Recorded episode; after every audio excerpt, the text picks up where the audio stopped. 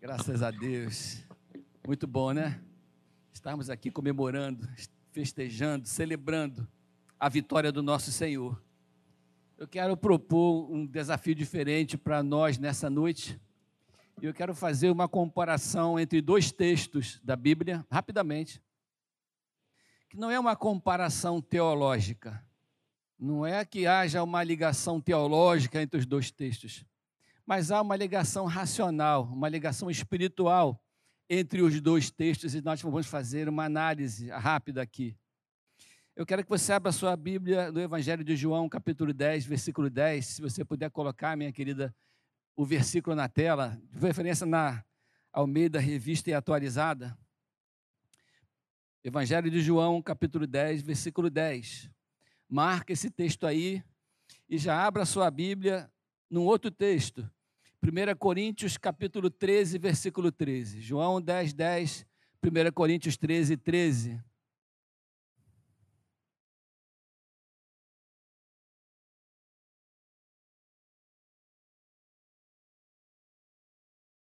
Amém?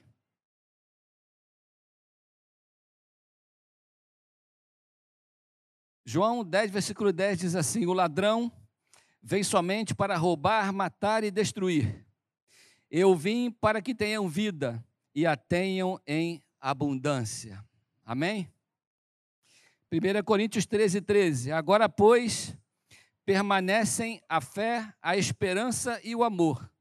Estes três, porém, o maior destes é o amor. Pai amado, esta é a tua palavra que lemos nesta noite. Pedimos que a tua bênção, o teu espírito venha falar conosco e nos ajude, Senhor, a sairmos daqui com algo, Senhor, para nos alimentar na nossa vida. Que a tua graça, teu amor, a tua unção esteja sobre nós. Nós oramos em nome do Senhor Jesus. Amém. Existem diversas situações humanas em que nós somos desafiados a superar algumas perdas. O primeiro texto fala de três coisas que nós somos tentados a perder, que nós somos colocados como sujeitos a, a sofrer por causa do diabo. A Bíblia diz que ele veio para matar, roubar e destruir.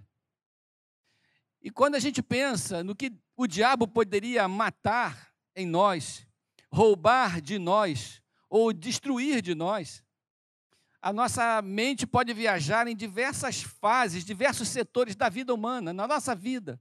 Nós temos muita coisa a perder.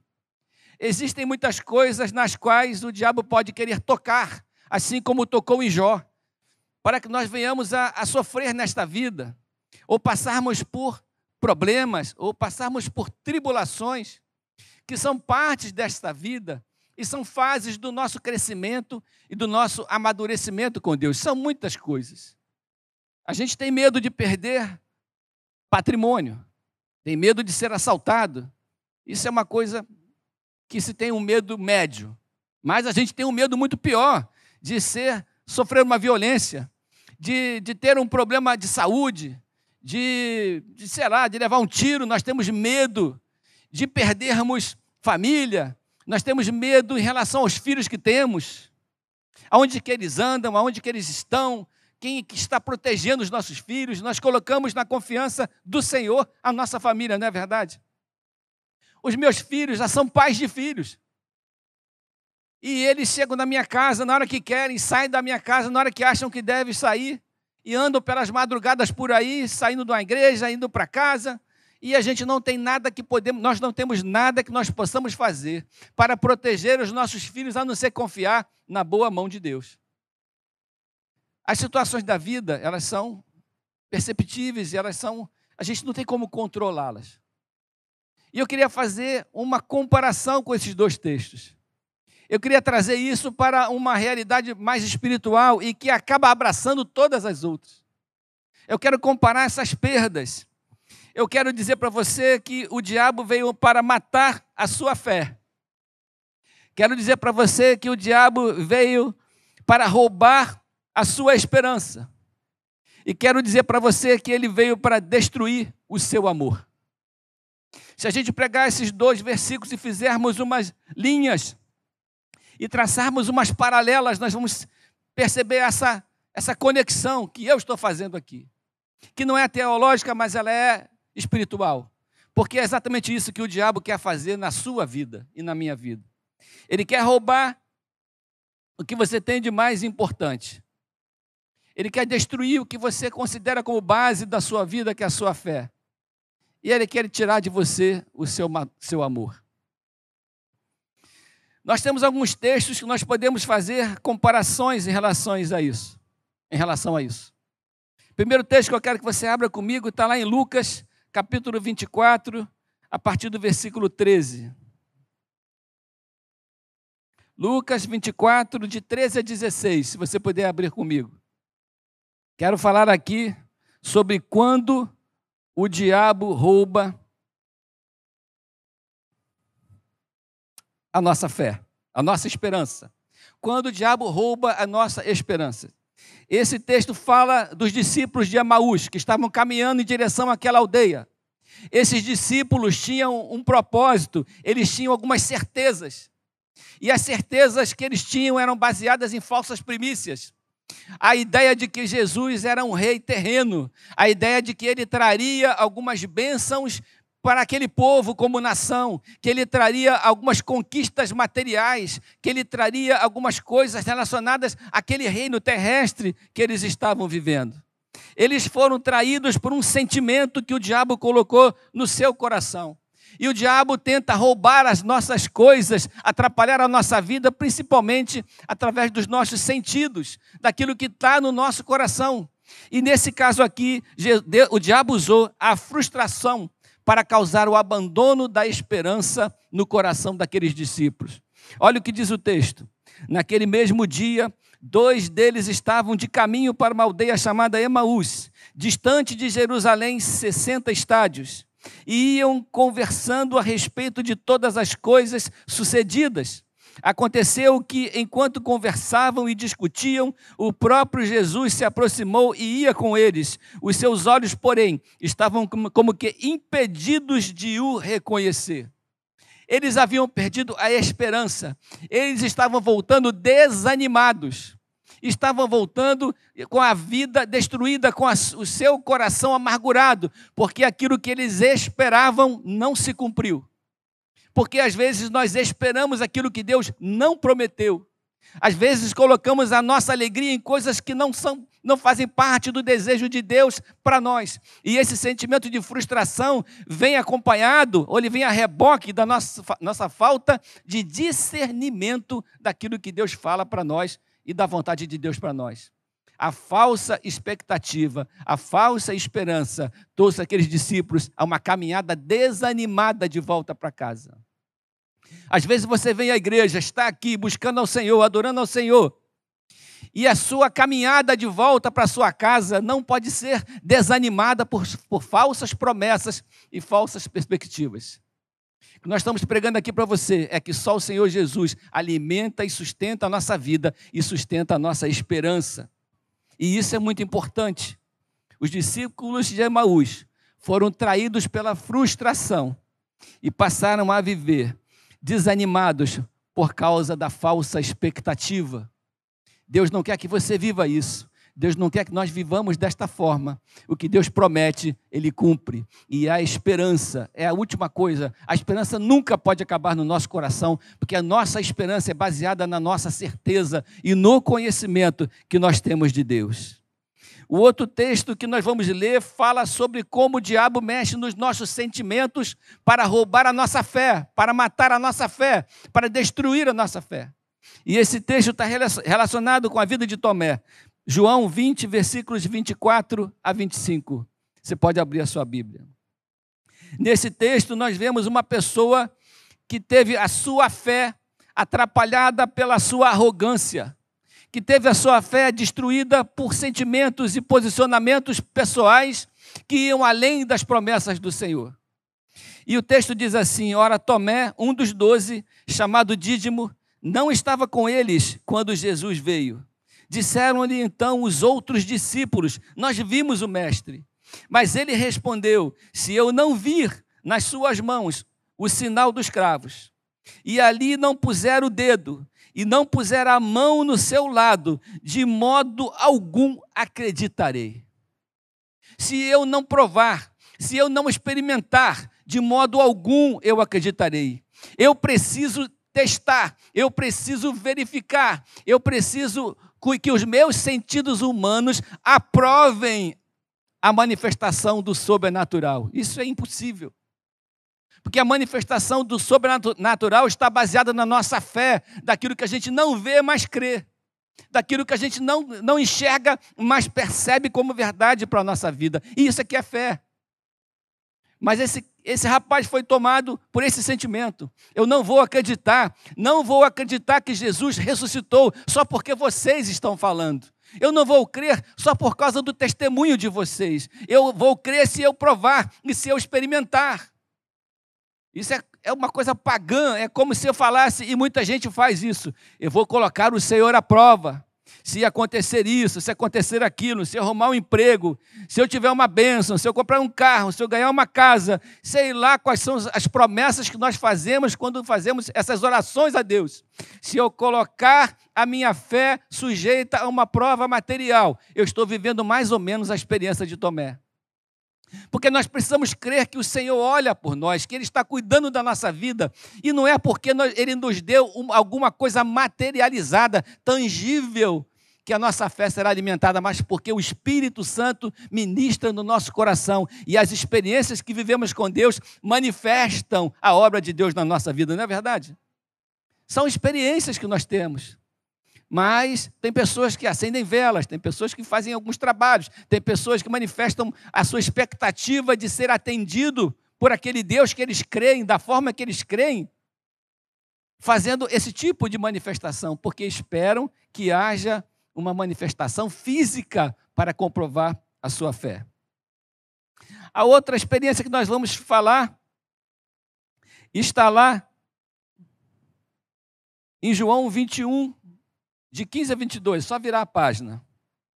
Nós vamos falar sobre a experiência de Pedro, que teve o seu amor desintegrado. A experiência de Pedro também foi baseada num sentimento, num sentido, o sentido da, do arrependimento, o sentido da culpa. Ele se sentiu culpado e a culpa destruiu o seu amor. A culpa o afastou do amor de Deus. A culpa criou uma barreira entre ele e o Senhor Jesus que ele negou. Ora, aí o texto diz assim: Depois de terem comido, perguntou Jesus a Simão, Pedro: Simão, filho de João, amas-me mais do que a estes outros? Ele respondeu: Sim, Senhor, tu sabes que eu te amo. Ele lhe disse: Apacenta os meus cordeiros. Tornou a perguntar-lhe pela segunda vez: Simão, filho de João, tu me amas?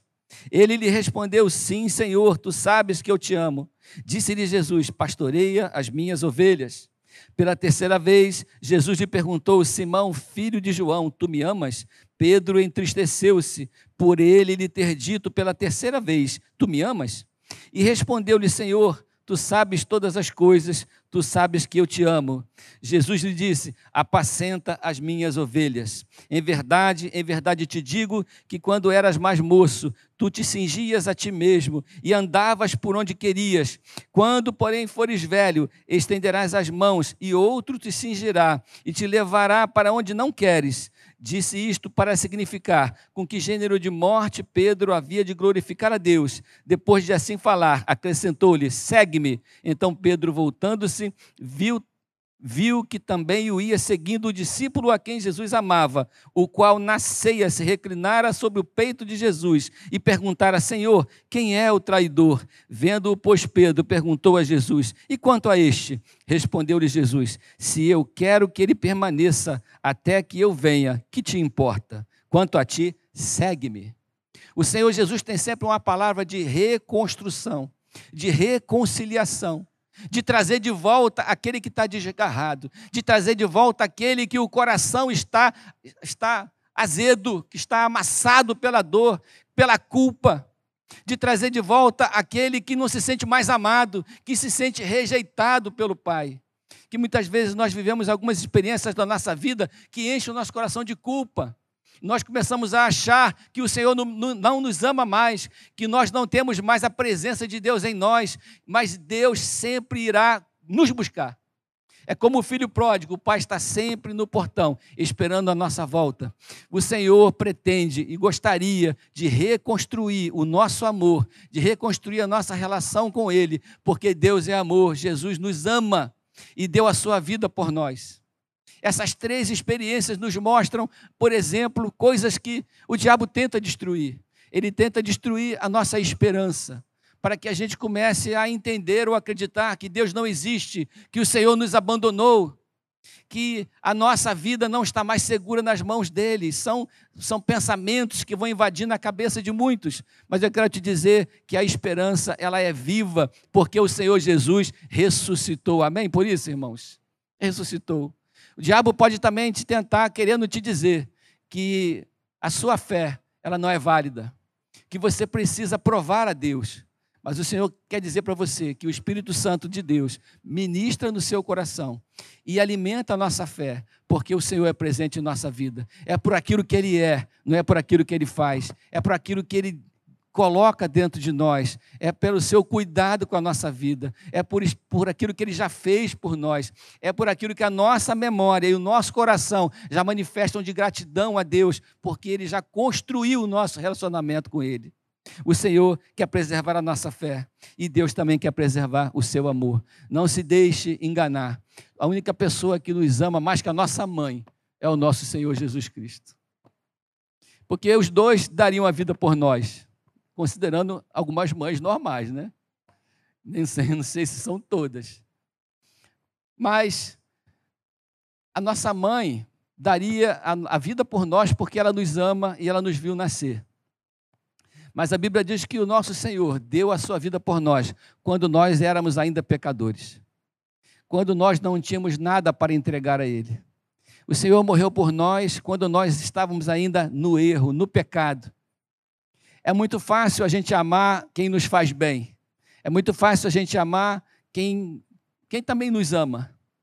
Mas o Senhor Jesus entregou para nós um tipo de amor que nos alcança quando nós estamos na mais profundo, no mais profundo abismo da vida. Quando nós não temos nada para devolver, é lá que o Senhor nos alcança, é lá que o amor de Deus nos, nos busca, é lá que ele nos, de lá que Ele nos tira. É, é, é construindo essa relação de restauração que Deus prova que Ele veio para derrotar as obras do diabo. Não é isso que a Bíblia diz?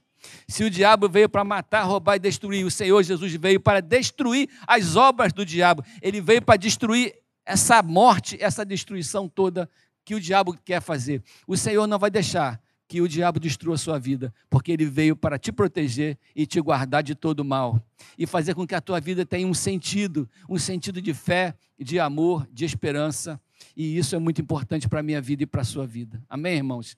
Que Deus abençoe a sua vida, que essa experiência de participarmos da Santa Ceia, de participarmos da mesa do Senhor, traga também certezas para o seu coração. Para você em casa que está ouvindo essa mensagem, se você não se sente seguro quanto ao amor de Deus, saiba que Deus te ama, saiba que a sua fé é válida e sabe, saiba que a sua esperança ela é real e é perfeita. Queria que você ficasse de pé comigo e queria orar com você. Queria que você colocasse a sua mão no seu coração e se alguma área da sua vida você está perdendo a sua fé, se alguma área da sua vida a sua esperança está se esvaindo por causa dos problemas da vida, se em alguma área você se sente desamado por Deus, abandonado por Deus, vamos orar para que o Senhor restaure a sua relação contigo em nome de Jesus. Pai amado, nós estamos aqui como igreja, colocando nossa mão no nosso coração porque entendemos o teu recado, entendemos, Senhor, que a tua bênção está sobre nós, entendemos, Senhor, que o teu amor está sobre a nossa vida e que a nossa fé é sustentada pelas certezas que temos e pelas esperanças que vivemos. Nós pedimos a tua bênção para aquele que em algum tempo possa ouvir essa mensagem e possa estar vivendo tempo de desespero, tempo de abandono, tempo, Senhor, de perdas tão grandes que a sua, a sua vida possa estar sem sentido. Então nós pedimos que a tua bênção alcance quem quer que ouça esta mensagem, trazendo vida, trazendo esperança esperança, trazendo paz, renovando, Senhor, a relação contigo. Que nós possamos, Senhor, assim, devolver a Ti a nossa gratidão, o nosso louvor e a nossa adoração em nome de Jesus. Amém e amém.